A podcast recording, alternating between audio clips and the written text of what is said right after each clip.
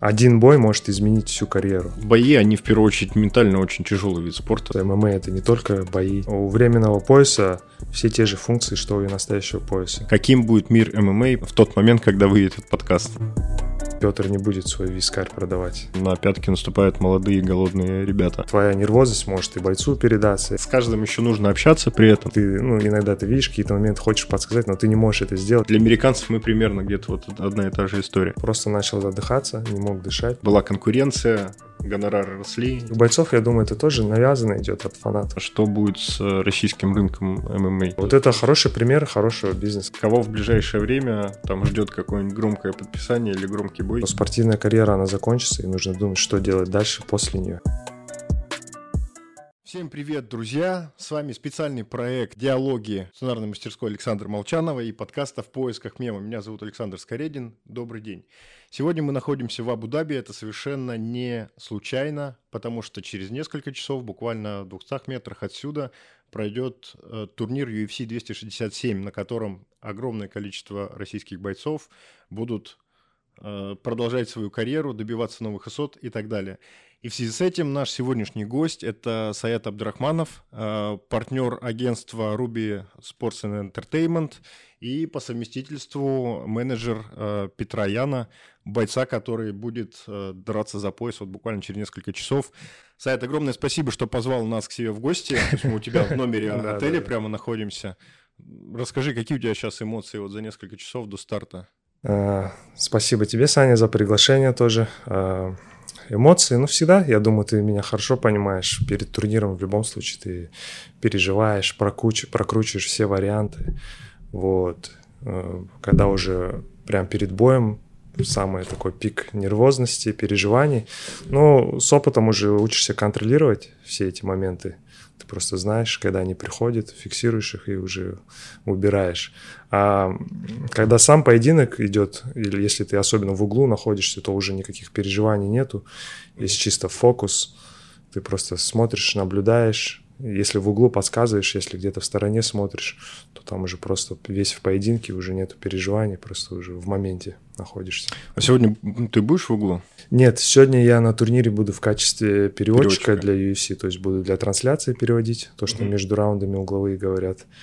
И после боя, кому нужна помощь, буду переводить русский, китайский, а на этом турнире два бойца из Китая, из России почти весь турнир составлен, поэтому сегодня много работы. Работы будет. хватит, в общем. Да, да, да. Слушай, а вот э, можешь вспомнить какие-нибудь случаи такие э, необычных переживаний? Я помню, когда Женя Игнатьев первый, драл, первый раз дрался за пояс э, чемпиона Fight Nights, э, мы выходим в угол, то есть мы проводили его до клетки, все, он заходит, мы садимся на места для секундантов, я понимаю, знаешь, что у меня руки отнялись. То есть, знаешь, как будто ты их отлежал, там все колет, ты не можешь ничего делать. Я такой сижу, блин, что происходит, это вообще нормально или нет? Ну вот в углу не могу вспомнить, что такое у меня было. Э, бывало прям вот пик в раздевалке, когда... И там очень важно этот момент в себе поймать, потому что, ну, твоя нервозность может и бойцу передаться, и это, то есть если ты этот момент, лучше куда-нибудь выйти из комнаты со своими эмоциями совладать. А в углу, не знаю, может потому что уже много раз это делал, в углу вообще никаких переживаний нету, в углу mm-hmm. четко у тебя есть задача, работа, ты ее делаешь уже. А ты обычно, ну, то есть э, трое человек обычно, да, секунданты, двое выходят в клетку, один остается. Какую ты роль выполняешь, вот, если ты находишься в углу? Ну, вот э, в разных ролях я иногда приезжаю, иногда как в, в роли менеджера, то есть я тогда не секундирую, в эти моменты я не влезаю. То, что нужно там перед боем надо сказать от себя, скажу, потому что лучше я скажу это, чем потом буду жалеть, что я не сказал это перед боем, а там уже боец это услышит или нет, mm-hmm. это э, на нем. Вот. И иногда меня бойцы именно зовут в качестве углового, и здесь уже у меня функций больше, то есть я и с весогонкой помогаю, где-то, может, в тренировочном процессе нужно помочь. И конкретно в углу уже четко нужно инструктировать, говорить, здесь уже больше функций.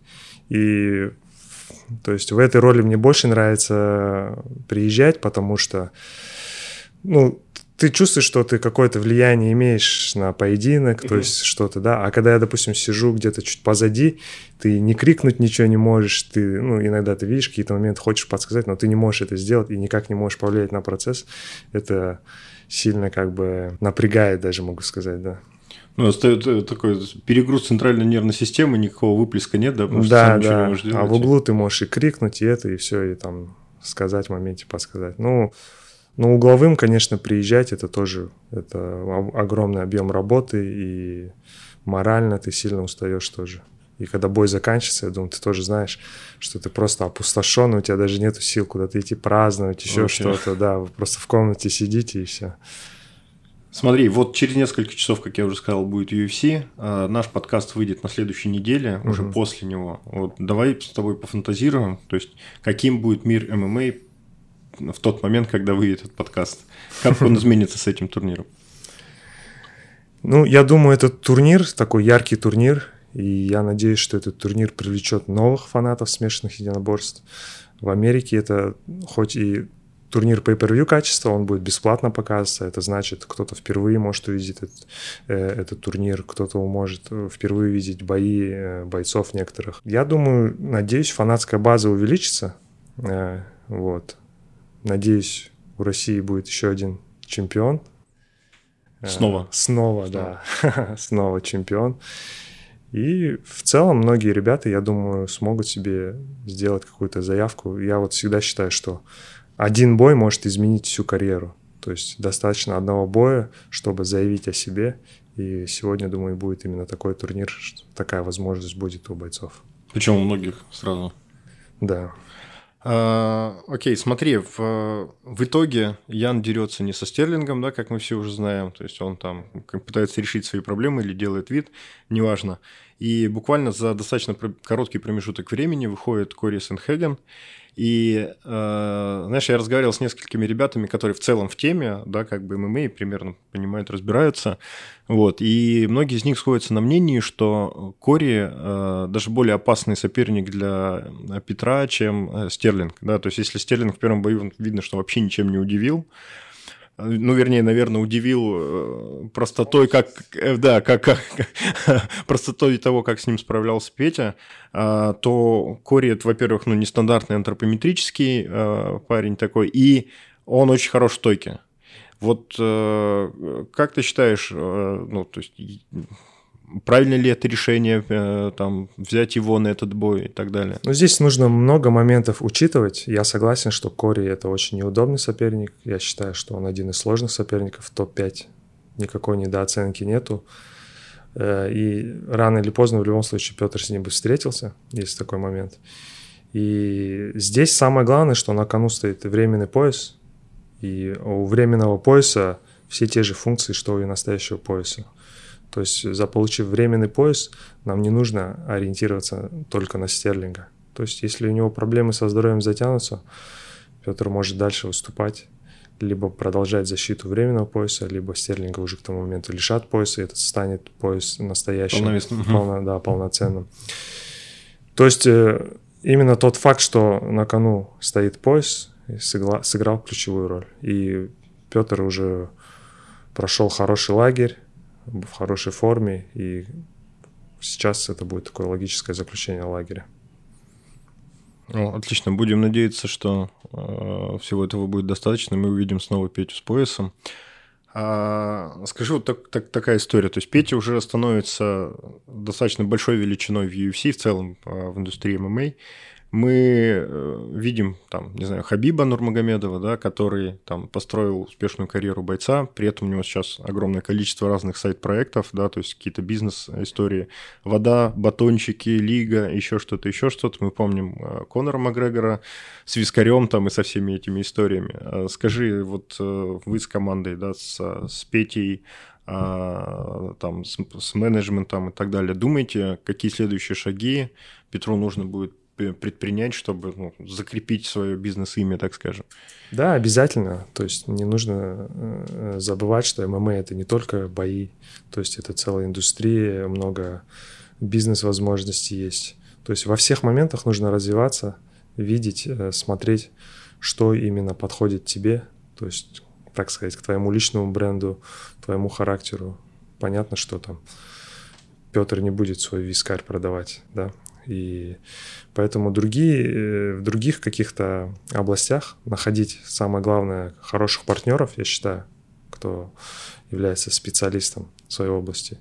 И в этих моментах тоже делать свои вещи, свои проекты, развиваться обязательно. То есть не нужно думать только о боях, как о возможности заработать. И в целом дело даже не только в заработке, думаю, а в том, что будет интересно делать самому Петру. Какие-то, допустим, для него интересно развивать спорт, а, какие-то а, проекты для детей, для популяризации единоборств. То есть это то, что ему интересно делать. В этих моментах обязательно тоже нужно двигаться. Отлично. При этом э, к развитию спорта, да, то есть мы вчера видели, что 150 человек из Екатеринбурга там прилетели э, целым чартером. Я думаю, что в этом направлении у Петра большой как потенциал. Да, да, да. И ну, никогда не нужно всем бойцам, я думаю, забывать о том, что спортивная карьера, она закончится, и нужно думать, что делать дальше после нее. И то есть нужно максимум выжить из этого короткого периода времени, да, и не ограничивать себя только там гонорарами и все. Слушай, ну давай все-таки про гонорар, э, раз у нас так, ну, про менеджмент и про все остальное, да, такое. Скажи, э, Петя говорил, что он хочет э, закончить карьеру там годам 30, условно говоря. Вот как, понятно, что это не точная какая-то цифра или еще что-то, но можете оценить вот нек- нек- некую сумму денег, которую он успеет, может успеть заработать к этому времени? Ну, цифры как-то сложно будет озвучить, но потенциал есть заработать много. Потенциал есть заработать много, и я сильно сомневаюсь, что в 30 лет он захочет завязать. Потому что Петр это такой человек, который поистине, когда он находится в клетке, он наслаждается этим моментом, ему это нравится, он получает от этого удовольствие. И в 30 лет от этого отказаться он, думаю, не сможет. И здесь дело будет не в финансовых моментах, а совсем в других. Дело в том, что ему это нравится делать, и я не думаю, что он так легко сможет от этого отказаться. А как ты считаешь, вот э, в связи с тем, что ты сказал, э, очень важно для, для, для чемпионов, для великих чемпионов, да, вот говорят, уйти вовремя. То есть не, не, не пересидеть, как бы так скажем, свое время, когда э, твое тело уже не то, да, там, или там не та мотивация и так далее, а на пятки наступают молодые голодные ребята. Вот как ты считаешь, насколько существует такой риск? Я думаю, все индивидуально от каждого, с каждый случай нужно отдельно рассматривать, потому что такого понятия, как уйти вовремя, полностью никогда не будет, mm. потому что, допустим, э, например, если возьмем Хабиба, который ушел, можно сказать, что он ушел вовремя, но в любом случае всегда будут э, мнение, что он бы мог еще больше сделать, например, да, и уверен, что он тоже может иногда об этом задумываться, да. Э, допустим, тот же Хенри Сихуда ушел, сейчас хочет вернуться, да. Но, конечно, нельзя ни в коем случае брать пример с таких э, карьер, как, например, Биджей Пен, который абсолютно не вовремя ушел, слишком долго затянулся. Андерсон Сила слишком поздно переключился, например, на другую стезю. То есть нужно учитывать какие-то ошибки других людей и смотреть, как это будет проецироваться уже на твоего бойца. Вот. Вовремя уйти очень тяжело, мне кажется, да. Но есть, допустим, такие примеры, как Жозе Алдо. Вот, да. допустим, можно ли сказать, что он ушел, не, не ушел вовремя? Я думаю, нет. Я думаю, он до сих пор выступает на высоком уровне, до сих пор имеет шансы побиться за пояс. Вот. И видно, что он посвящен это делу, этому делу, ему это нравится. То есть я думаю, он все делает правильно. Причем, знаешь, было такое впечатление, что после боя с Конором он как-то прям совсем потух, он говорил, что там хочет в футбол уйти, еще что-то, еще что-то. А сейчас мы видим, что он как-то перезагрузился и в новой весовой категории, да, там 135 получил. Самое главное, я думаю, э, ключевой момент – это мотивация. Если мотивации нету, то надо уходить. То есть, но если ты находишь себе новые задачи, которые тебя мотивируют, то нужно продолжать но при этом тоже объективно оценивать свои силы, потому что это в любом случае спорт, а, который требует огромное количество физических ресурсов, психологических, и, естественно, с возрастом их становится меньше. Мне кажется, что бои, они в первую очередь ментально очень тяжелый вид спорта, да, то есть это там не, не, не футбол, не, не еще что-то, это очень как бы Бойцы, да, особенно чемпионы, это сверхлюди они с такими травмами, с такими трудностями сталкиваются, преодолевают до поединка, во время поединка. То есть э, они ментально на другом уровне. И, ну, естественно, это тоже нелегко постоянно находиться в таком режиме. Я недавно, э, в общем, был на интервью на Бокс ТВ, и у меня там спросили такой вопрос. Я, не знаю, раз в год меня его спрашивают, я постоянно как бы смеюсь по этому поводу. Мне сказали, Саня, а ты можешь, э, типа, вот э, назвать некий рейтинг, там, топ-5 Э, лучших российских менеджеров. Я говорю, ну это очень странно звучит вопрос, потому что ну, давайте как бы говорить объективно, да, там сейчас самая большая и успешная контора вот прямо сейчас агентская Dominance, да, там Али Абдулязиз и Резван. Резван живет в Америке, Большая часть, да, понятно, что Хабиб и его команда, они тоже там, но у них огромное количество бойцов, никак не связанных с Россией и, соответственно, там по, по всему миру как бы бизнес. Является ли он российским менеджером или нет? Я говорю, или вот Саят, допустим, да, а, то есть э, как бы очень серьезные успехи есть э, у вас в Ruby, да, Sports Entertainment, много ребят в UFC и так далее. При этом а, как бы Саят, при том, что он говорит ну, там по-русски работает с российскими бойцами, никогда не жил в России, вот, он живет в Таиланде, э, как бы, ну, то есть, как, кем его считать? Вот ты как, э, как бы себя оценил? Здесь э, такой момент, да, есть видение там э, фанатов, да, угу. фанаты, кого считают лучшим, есть видение там внутри индустрии, вот наш там, допустим, можно сказать, узкий круг, да, угу.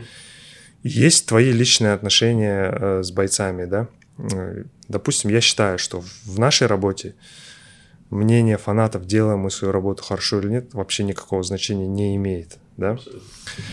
А, уважение внутри нашего круга, оно имеет свой вес в любом случае. Ты знаешь, да, менеджера, допустим, мы друг друга знаем, да, мы друг друга работу знаем, мы друг друга уважаем, да, мы знаем, как мы свои дела делаем. Ты знаешь, есть другие менеджера, которые делают дела по-другому, mm-hmm. чьи, допустим, методы, возможно, тебе не близки, не подходят, да, не нравятся. И в целом, даже имея, допустим, уважение внутри индустрии и, уми, и уважение фанатов, да, признание фанатов, но если даже один боец, с которым ты работаешь, недоволен твоей работой, да, это уже от, э, оценка, которая больше имеет значение, чем мнение других людей. То есть для меня только важно – Э, как бойцы, с кем я работаю, оценивают мою работу. И здесь нужно понимать тоже, у, у, кого какие задачи. Для меня, допустим, нету задачи иметь как можно больше бойцов UFC, э, нету задач там в глазах фанатов быть там лучшим и еще что-то. У меня таких задач нету. Э, у меня конкретно приоритеты те бойцы, с кем я сейчас работаю. Максимально Э, чтобы они за свою карьеру, то есть изли максимум из своей карьеры и довести их до конца, чтобы они, когда закончили карьеру, они были довольны. И я был доволен. И здесь мне очень тоже важно э, балансировать, потому что чем больше у тебя будет бойцов, тем, понятно, ты сможешь меньше времени уделять каждому. И думаю, ты сам знаешь, вот сколько, вот, допустим, у тебя бойцов? 32. 32, сейчас. да? Еще, ну, у вас еще чуть тоже структура командная есть, да, чуть-чуть по-другому тоже у вас э, работает это. У меня тоже где-то больше 30 бойцов, да, в UFC 10 человек. И я уверен, э, каждый может считать, что кому-то там ты уделяешь больше времени, кому-то меньше. Ну, у меня такой принцип, я всем, всем стараюсь уделять одинаково времени. Э, для меня, допустим, это большая ответственность, карьера каждого бойца, и я это не воспринимаю как-то с легкостью на отвали. Вот. Но нюансов много в этой работе, ты сам знаешь, подводных камней, поэтому я ни, на, ни в коем случае не ищу количество. Э, и так уже очень тяжело. Нужно балансировать не только между бойцами, балансировать и свою личную жизнь, семейную жизнь. То есть это для меня в приоритете стоит, нежели чем Э, какие-то денежные цели или какие-то спортивные цели. Нужно, думаю, самое главное это все-таки баланс, чтобы был. А вот ты сказал э, про то, что если вот хоть один боец недоволен, это как бы э, показатель для тебя внутренний, в первую очередь, он для тебя э, самый важный. Э, скажи, насколько часто ты сталкиваешься с, с таким моментом? Вот мы понимаем, что не, не всем быть чемпионом UFC, да, и не все ребята подходят к каким-то конкретным лигам, у каждого свой путь. Вот а, насколько часто ты сталкиваешься с ситуацией, когда ты вот как эксперт видишь, что ну, карьера может быть построена вот так, можно получить вот это, вот это, вот это, а боец с этим не согласен и как бы не, не понимает этого. Да, такое бывает, поэтому важно, думаю, всегда поддерживать диалог, общение. Ну, опять-таки, да, сложно, сложно угодить, и не нужно пытаться угодить бойцам, потому что это невозможно, по сути, сделать. Главное самому внутренне понимать, что ты, как менеджер, со своей позиции все делаешь правильно, да, и боец, потому что видит с другой стороны. Допустим, мы можем оценивать индустрию в целом, да, мы видим перед нами примеры наших других бойцов, а боец, он видит только через свою призму. И, возможно, он может неверно оценивать какую-то ситуацию. Поэтому очень важно общение, очень важно доверять мнению своего менеджера. И, ну, если этого доверия нет, общения, общения нету такого, то, в принципе, особого смысла я не вижу продолжать работу. И, ну, это и нормально. Поэтому я, допустим, стараюсь работать с теми, с кем я лично знаком, чтобы понятно было, что у нас будет общий язык понимания. Ну, это, кстати, очень важная история, потому что у нас тоже было несколько случаев таких, а, что пообщавшись, допустим, с каким-то бойцом, там, несмотря на некий потенциал или еще что-то, но если ты понимаешь, что человек не очень адекватен, то лучше вообще просто не соваться. Неважно, какой потенциал у него есть, да, да, чего можно ну, достичь там и так далее. Потому что из этого ничего хорошего обычно да, не Да, это очень такая работа, которая очень личная такая. Поэтому обязательно нужно, чтобы вы смотрели, мыслили в одном направлении, смотрели в одном направлении, были на одной волне. То есть это важно. Вот как ты сам балансируешь эти моменты 32 часа? Слушай, я на самом деле очень плохо балансирую эти моменты, я тебе так скажу. Я вчера э, сделал фотку, отправил в чат наш в общий офисный. А, значит, э, первые 23 минуты за неделю присутствия э, в Абу-Даби на, там, у бассейна. Вот, потому что а, очень много всего, да, там нужно кучу всего делать, и ты правильно говоришь, что с каждым еще нужно общаться при этом, да, потому что а, нет ничего хуже, когда там какой-то боец или спортсмен э, считает, что там его каким-то образом забросили или обделили и так далее. Это как бы всегда рождает какие-то непонятные истории. И поэтому я бы не... Вот знаешь, это есть шутка такая. Как вы все успеваете? Я просто не успеваю, и все, да? То есть как ты с этим справляешься? Ну, я просто пытаюсь что-то делать, я не скажу, что у меня, знаешь, как-то вот там я держу какой-то баланс или еще что-то. То есть... Некоторые бойцы, они считают, что как бы менеджер это как будто в какой-то степени как будто нянька. Но я ни в коем случае не считаю, что менеджер это нянька. То есть и вот с этим каким-то мышлением стереотипным нужно бороться. То есть нужно понимать, что у твоего менеджера какие-то определенные функции, но некоторые бойцы считают, что там менеджер полностью как ассистент их быть. Но это же разные вещи. Как-то, да. Вот.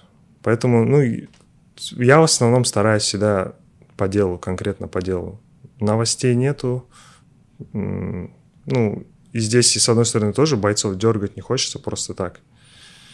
Поэтому стараюсь всегда в основном конкретно по делу, конкретные вещи решать таким образом, чтобы и не, и не доставало внимания, и не чересчур, что было, как-то стараться в таком моменте регулировать. Слушай, а ты как считаешь, вот э, прям дружеские отношения, угу. Они могут э, помешать э, нормально работать вместе? Ну, допустим, многие примеры бойцов, с кем я работаю, я сначала с ними общался по-дружески. И потом только мы пришли к тому, чтобы работать. То есть здесь наши личные отношения, наоборот, стали толч толчком в совместной работе. И здесь, допустим, своим друзьям, с кем я работаю, я могу доверять, я знаю, что они не поставят под сомнение мои намерения, они знают, что их интересы у меня в приоритете. И здесь, наоборот, я бы даже сказал, это плюс. Вернемся к балансу и к 23 минутам у бассейна. Вот э, смотри, ты э, уже на данный момент, вот сегодня 30 октября, ты с начала года провел ровно неделю в полете, в самолете, чистого времени. То есть у нас есть с тобой приложуха, Да, да, да, я, да. я могу смотреть просто сколько ты налетал э, и так далее. У нас этот неофициальное соревнование, да? Ну, оно, оно как бы такое, знаешь, бесполезное. Я все время вторым прихожу, как бы, и меня это уже перестало Я даже искренне радоваться, когда ты станешь первым, честно. Вот не уверен, что буду рад это, Да. тоже. То есть, э, какое у тебя, кстати, са- самое большое количество перелетов было за год, не помнишь? Блин, не знаю, ну это можно посмотреть, как бы. Я могу сказать, какой самый долгий перелет. Именно вот один рейс был рейс 16,5 или 17 часов. Это был один рейс там из трех по пути. То есть вот такие рейсы, они, конечно, самые тяжелые. Для меня сейчас рейсы, там, которые 10-11 часов, это так ерунда уже. Выспаться просто, да. Да, это уже фигня. Хорошо, вот мы прилетели, значит, провели Мгм. время в самолете. А, Что ты делал вот э, в рамках этой недели? Насколько серьезно твой день был расписан, а, с кем чем, с чем помогал и так далее? Ну, естественно, в неделю боя основной фокус на бойцах, которые выступают. Все моменты, ну, здесь много таких бытовых моментов, вопросов, начиная там с заселения и остального, эти моменты решаешь. Ну, естественно, параллельно нужно не забывать, большая часть нашей работы, она онлайн же проходит, ее тоже делаешь, вот. А, Кстати, вот э, кроме Пети и Дамира, у тебя должен был быть еще кто-то на, на- на этом кадре? Нет, нет. Нет? Пару слов. э, Я смотрел сегодня а, видеосообщение Дамира, и не совсем понятно, что в итоге пошло не так. Типа, что, что случилось? Просто отказал организм. Допустим, он проснулся, он выспался, чувствовал себя хорошо. А с утра у него, во сколько он где-то, в 5-6 утра где-то до 6 утра встал, чтобы согнать последние 3 килограмма. Пошел в эту комнату, где беговые дорожки, там было в- включено отопление, он 10 минут буквально побегал, все, и начал задыхаться. Просто начал задыхаться, не мог дышать, гипоксия началась, сердце стало прихватывать. И просто у нас уже был вопрос о том, чтобы о его здоровье в первую очередь, не о поединке. Поэтому уже мы и врачей позвали, UFC, уже думали о госпитализации. Вот. И все равно, ну, как-то подумали, небольшая надежда, может, была, что бой сохранится, поэтому все-таки пошли, взвесились. Вот. Ну, по понятным причинам соперник тоже отказался здесь. Э, Только э, с нашей стороны было не выполнено условие. Вот. Поэтому нужно будет разбираться, что пошло не так, где-то искать причины здоровья. Я думаю, все-таки это совокупность каких-то, возможно, маленьких ошибок. Надеюсь, каких-то серьезных проблем со здоровьем нету долгосрочно. А вот скажи, ты, ты, ты сказал, что вот эм, вы хотели сохранить бой, ну и, собственно, Дамир об этом тоже говорит. Ну, там, честно, призрачная надежда была, ну, попытались хоть что-то, да. Ну, а насколько это вот рациональный шаг после того, что произошло, да, там с Я на это, ну как, смотри, я на это так смотрю. То есть, если мы сразу едем в больницу, то бой сразу отменяется, да. Если мы взвешиваемся и, допустим, сторона соперника заинтересована в поединке, то сняться уже можно еще успеть. Понимаешь? То есть у тебя есть выбор. Сняться, я, я всегда говорю, сняться можно в любой момент. Можно за 10 минут до выхода сняться. То есть э, здесь ты просто оставлял себе выбор. Естественно, если на следующий день Дамир проснулся, и он не восстановился, он себя плохо чувствовал, то вопроса вообще никакого не стояло бы о выступлении. Такие не- небольшие, в общем, э, хитрости с... э, Да, да, да. Ну, здесь как бы, чтобы потом не было такого сожаления, что э, рано там предприняли решение, приняли решение, что о снятии боя, понимаешь? Сняться можно всегда успеть. Еще один вопрос, э, там, любимый у фанатов и, и у всех остальных, кто следит, да, там, за, за индустрией. Э, Все всегда спрашивают про подписание в UFC, там, и, и, все остальное. Мы видим сейчас, что, в принципе, подписание, э, как бы, нет такого лавинообразного, которое мы видели, там, несколько лет назад, причем, как бы, по всем фронтам. Да, есть ребята, которые проходят на контендере, да, но при этом большая часть из них это тяжелые веса, да, то есть это веса Мика Мейнарда и, и так далее. Вот. Я обычно связываю с тем, что, ну, вот мне задают вопрос, типа, почему не подписывают наших бойцов там.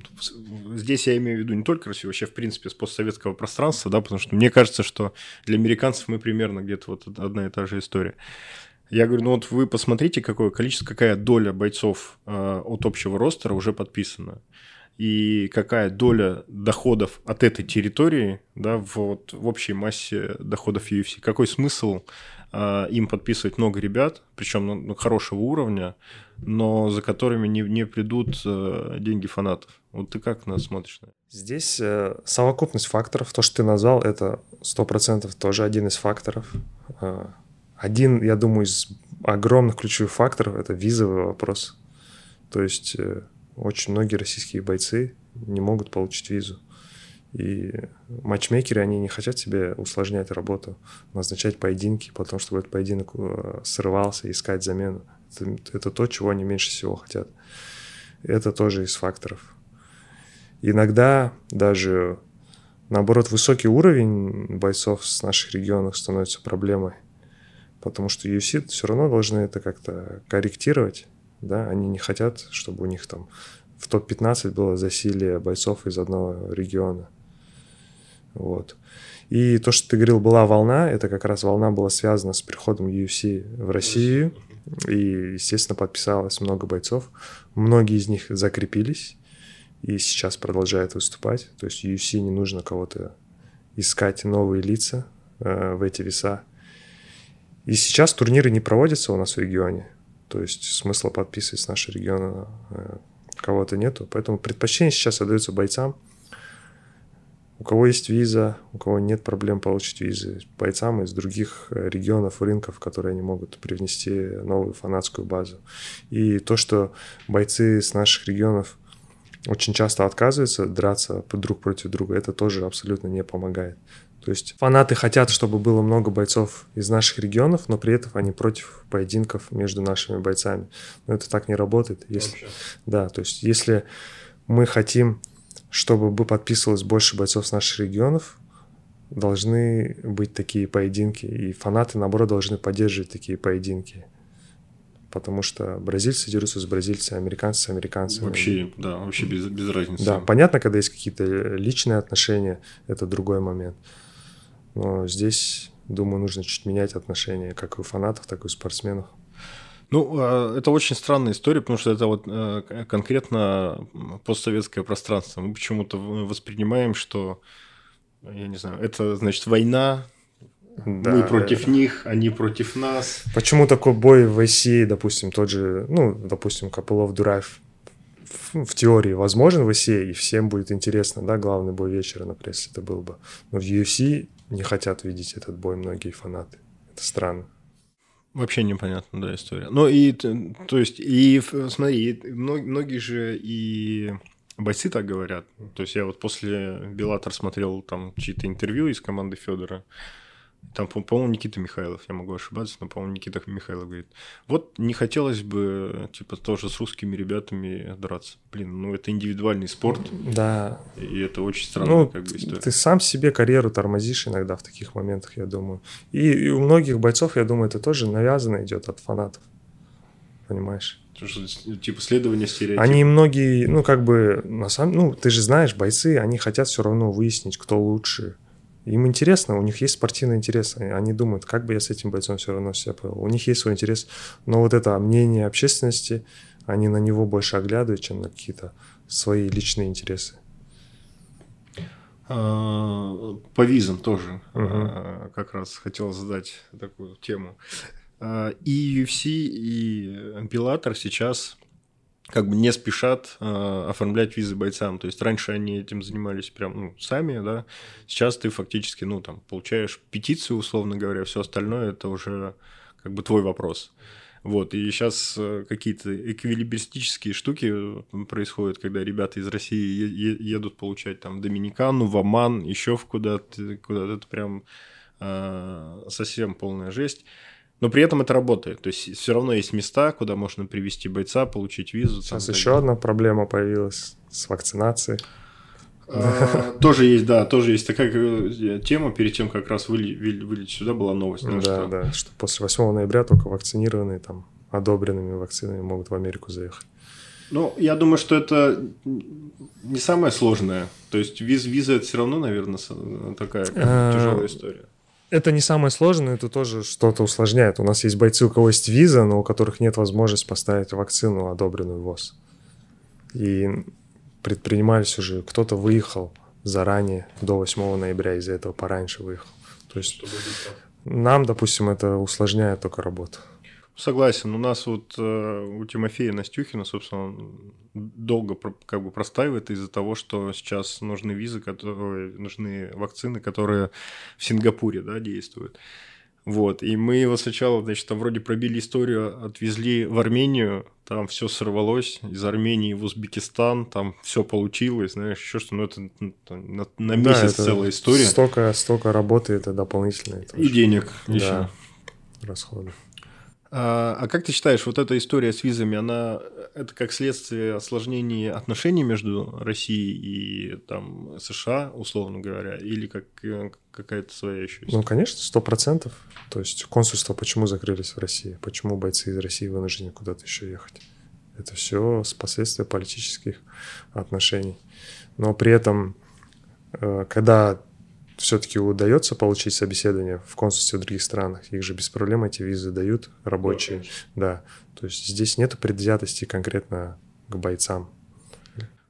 Я бы даже сказал, что вот получить рабочую визу э, это гораздо более э, гарантированно, чем получить э, просто туристическую визу да, там да, в России. Потому что за тобой стоит организация, да, у тебя есть там совокупность документов. И наоборот, сколько у нас бойцы ходили в консульствах, их хорошо принимают, как бы интересуются, что вот вы боец UFC, тогда все, фотографируются и так далее. То есть, наоборот, хорошо принимают, навстречу идут сюда. У нас, кстати, Коля Алексахин, он получал еще, он счастливый человек, он еще в Екатеринбурге получал, когда у нас давали визы. Вот, он приехал на собеседование, его человек узнал, он говорит, о, а ты что, дерешься? Да, ты вот с этим дрался, да, посмотрели Шердок, ему все, да. печатали сразу и вперед. Да, то есть Здесь нету такого предвзятого отношения там, гражданам России, но политический момент все равно присутствует. А, а вот в связи с этим, вот скажи, то есть э, ты в основном работаешь с ребятами ну, там, с постсоветского пространства, с ребятами, которые э, базируются в Тайгере, допустим, да, потому что ты сам там и так далее. Есть ли мысли как-то смещать это все, там, не знаю, больше в сторону там, тех же США или там, Бразилии или еще кого-нибудь? Ну, у меня нету у самого какого-то ограничения. У меня есть бойцы из Бразилии, из Китая, из со Штатов. Вот. Ну, просто так получается, что да.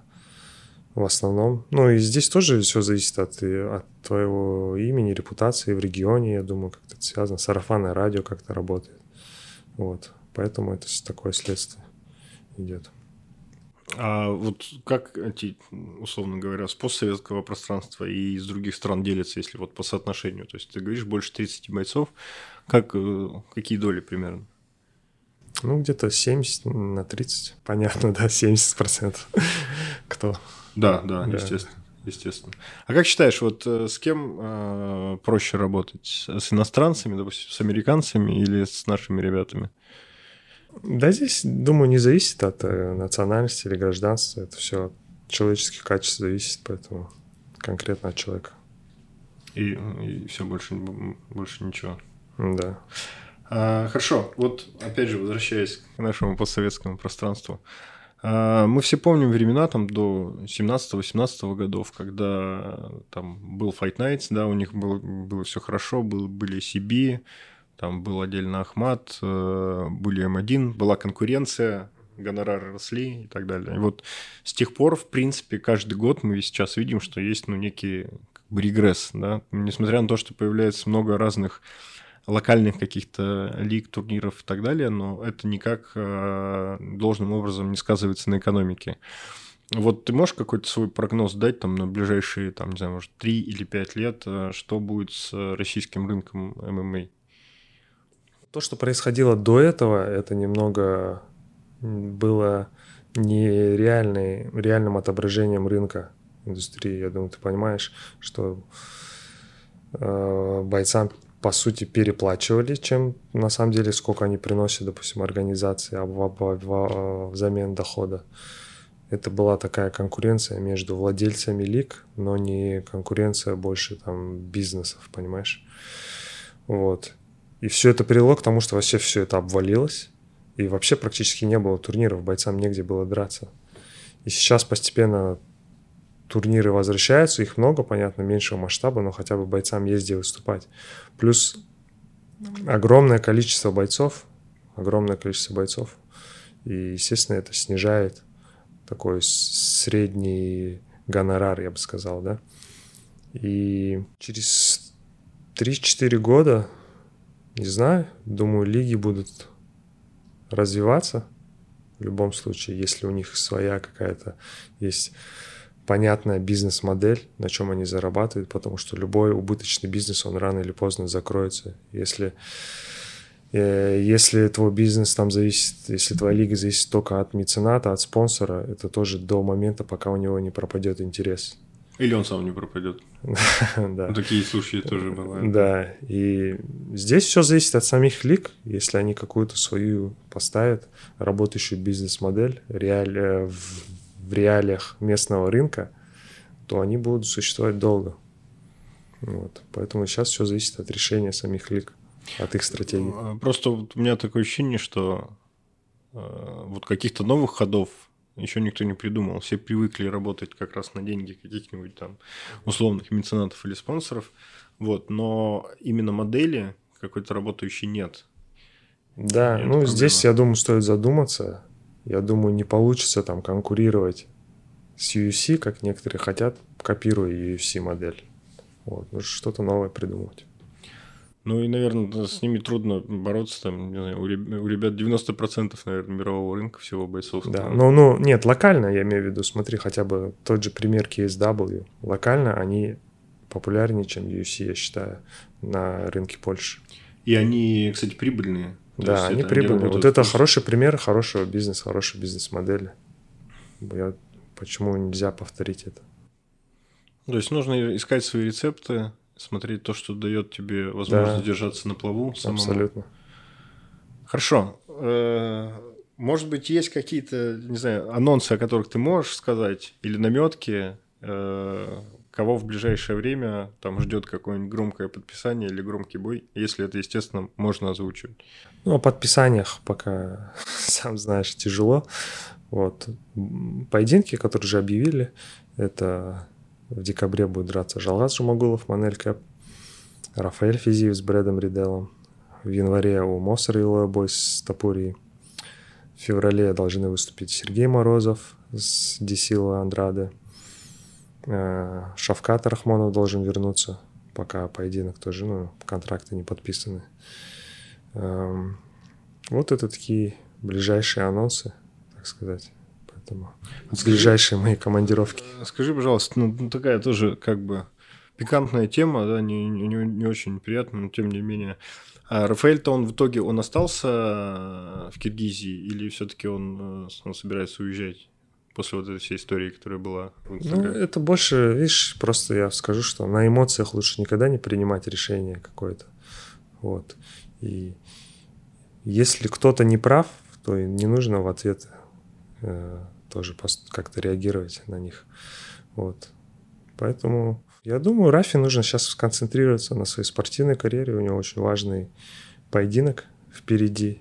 Вот. А все эти интриги, это рядом, это хейтеры, то есть это имеет значение только если ты сам этому придаешь значение. То есть лучше это игнорировать и отвечать своим успехом, своими делами. Вот. Ну, от этой ситуации, допустим, в мою сторону почему-то камни летят, хотя я вообще никак не, не причастен к а, этому, с, да? С, с Рафаэлем, в смысле? Да, да, Серьезно? да. Ну, видишь, это все идет от, от людей, они думают, что они знают ситуацию. Они, не, они не знают и половины, и доли маленькой того, что происходит. Вот.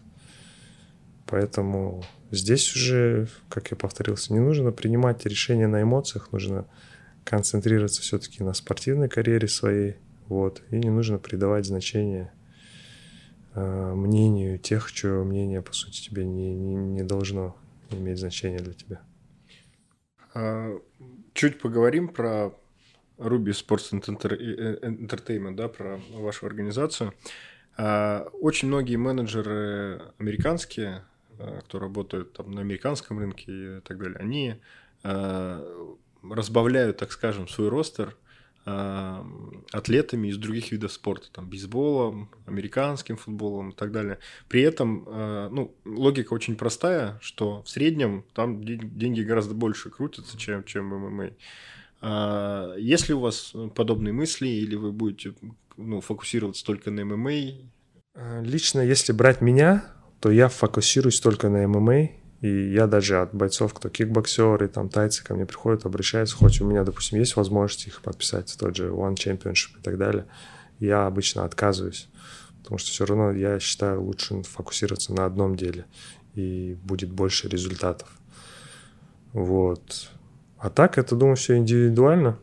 И здесь конкретно у каждого вида спорта своя внутренняя кухня. Вот многие думают, тот же ММА, кикбоксинг, ну, то же самое. На самом деле, я считаю, там, да, совсем другой бокс, вообще другой мир.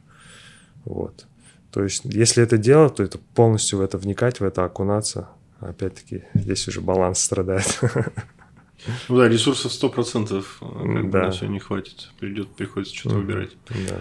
Слушай, а расскажи, пожалуйста, там, о каких-то книгах или фильмах, которые тебя вдохновляют. Может быть, они связаны как-то со спортом, может быть, нет, но вот то, к чему ты возвращаешься, то, что ты обычно читаешь и так далее. Последнее время в основном слушаю аудиокниги, очень мне заходит. А так, да, есть такие книги, на самом деле, которые сильно на тебя повлияли, к которым хочется возвращаться, которые как-то на которых ты строишь какие-то свои принципы жизненные, стараешься их придерживаться. Очень важно иметь какие-то свои понятия, от которых нельзя отталкиваться, потому что ты сам да, знаешь, например, это такая индустрия, которая, у, своей, у которой свои правила, возможно, она где-то может тебя поменять. И здесь я считаю, что нужно очень четко выдерживать и придерживаться своих принципов. Вот. Если говорить о книгах, большинство книг, я думаю, вот в раннем возрасте, ну как подростковым лет 20, которые там повлияли, там это там портрет Дариана Грея, допустим, это больше каких-то аморальных твоих вопросов задается вопрос. Э, потом всегда говорю про Атланта, расправ плечи, я думаю, ты тоже Айн читал, Рэнд. да. Источник Айн Рэнд. Э, школьные годы, есть такой развлекательный, Акунина часто читал, и вот то, что его из последних было, Аристономия, и вот эта серия вся, очень хорошая, там тоже очень качественно, э, четко прописываются какие-то какие жизненные принципы, э, ну, с которых хочется брать пример, придерживаться. В школьные годы там Каэли часто читал, там «Путь светлого воина», э, потом «Мирный воин» книга не читал? Я фильм смотрел. Ну вот книжка там-то более такая, более, раска, более раскрывает. Вот. Ну, то, что приходит в голову в первую очередь. Да. Слушай, отличный набор, отличный набор. Да, всем советую. Совет, огромное спасибо, что нашел э, время для того, чтобы встретиться с нами, записать подкаст, потому что, ну, очень ответственный день, все, все в беготне, но так или иначе у нас все получилось. Огромное тебе за это спасибо. Ребята, это был подкаст «В поисках мема». Меня зовут Александр Скоредин и мой гость Саят Абдрахманов. Всем привет, будьте здоровы. thank you